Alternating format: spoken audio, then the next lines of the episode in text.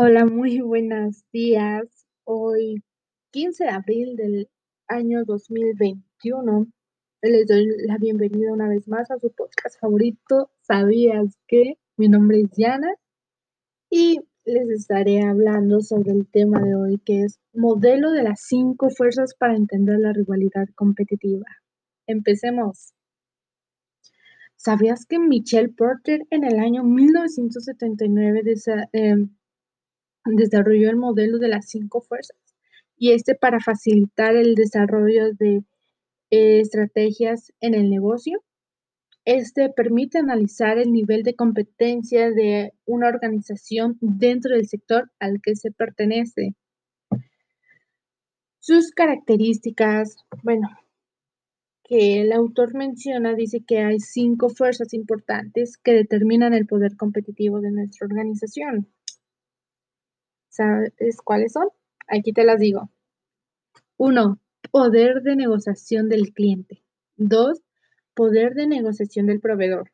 Tres, amenaza de nuevos competidores. Cinco, amenaza de productos o servicios sustitutos. Cinco, rivalidad entre otros competidores existentes.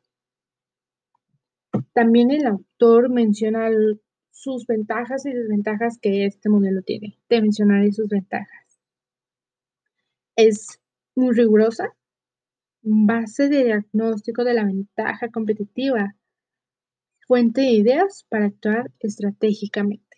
Dentro de esta cabe la coordinación, eh, va más allá de las fronteras de la empresa. También el margen está más explícito. Obviamente, aquí te mencionaré también sus desventajas las cuales son em, dificultad para encontrar la información en la empresa con estos criterios.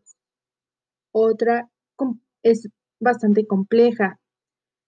Y por último, se comunica con dificultad a la organización. Esto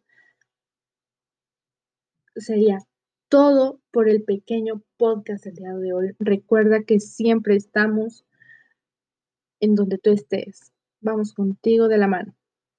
Esto sería todo por hoy y nos vemos en el siguiente podcast. Excelente día.